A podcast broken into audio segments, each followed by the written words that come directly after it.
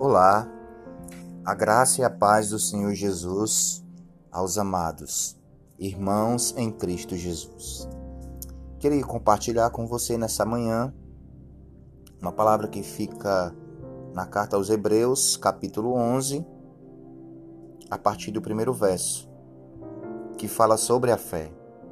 Diz assim a palavra do Senhor: Ora, a fé é a certeza de coisas que se esperam, a convicção de fatos que não se veem, pois pela fé os antigos obtiveram bom testemunho.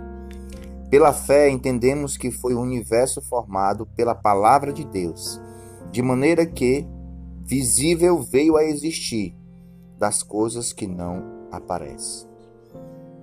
De fato, a fé ela agrada a Deus, porque a nossa fé ela está pautada em alguém que tem o controle e pode todas as coisas.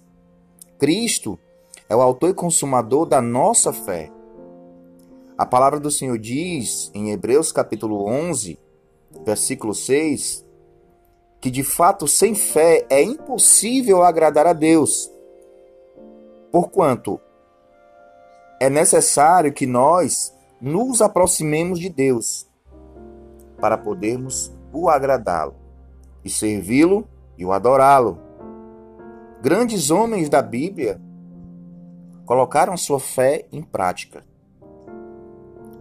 O que nós aprendemos com essa mensagem é que por muitas vezes a nossa fé ela vai ser testada. Alguns que têm pouca fé, outros que têm muita fé. Mas o que de fato vai agradar a Deus é a fé, porque a Bíblia diz: se a tua fé for do tamanho de um grão de mostardas, certamente você dirá uma montanha: montanha, mova-se. E é isso que agrada ao Senhor.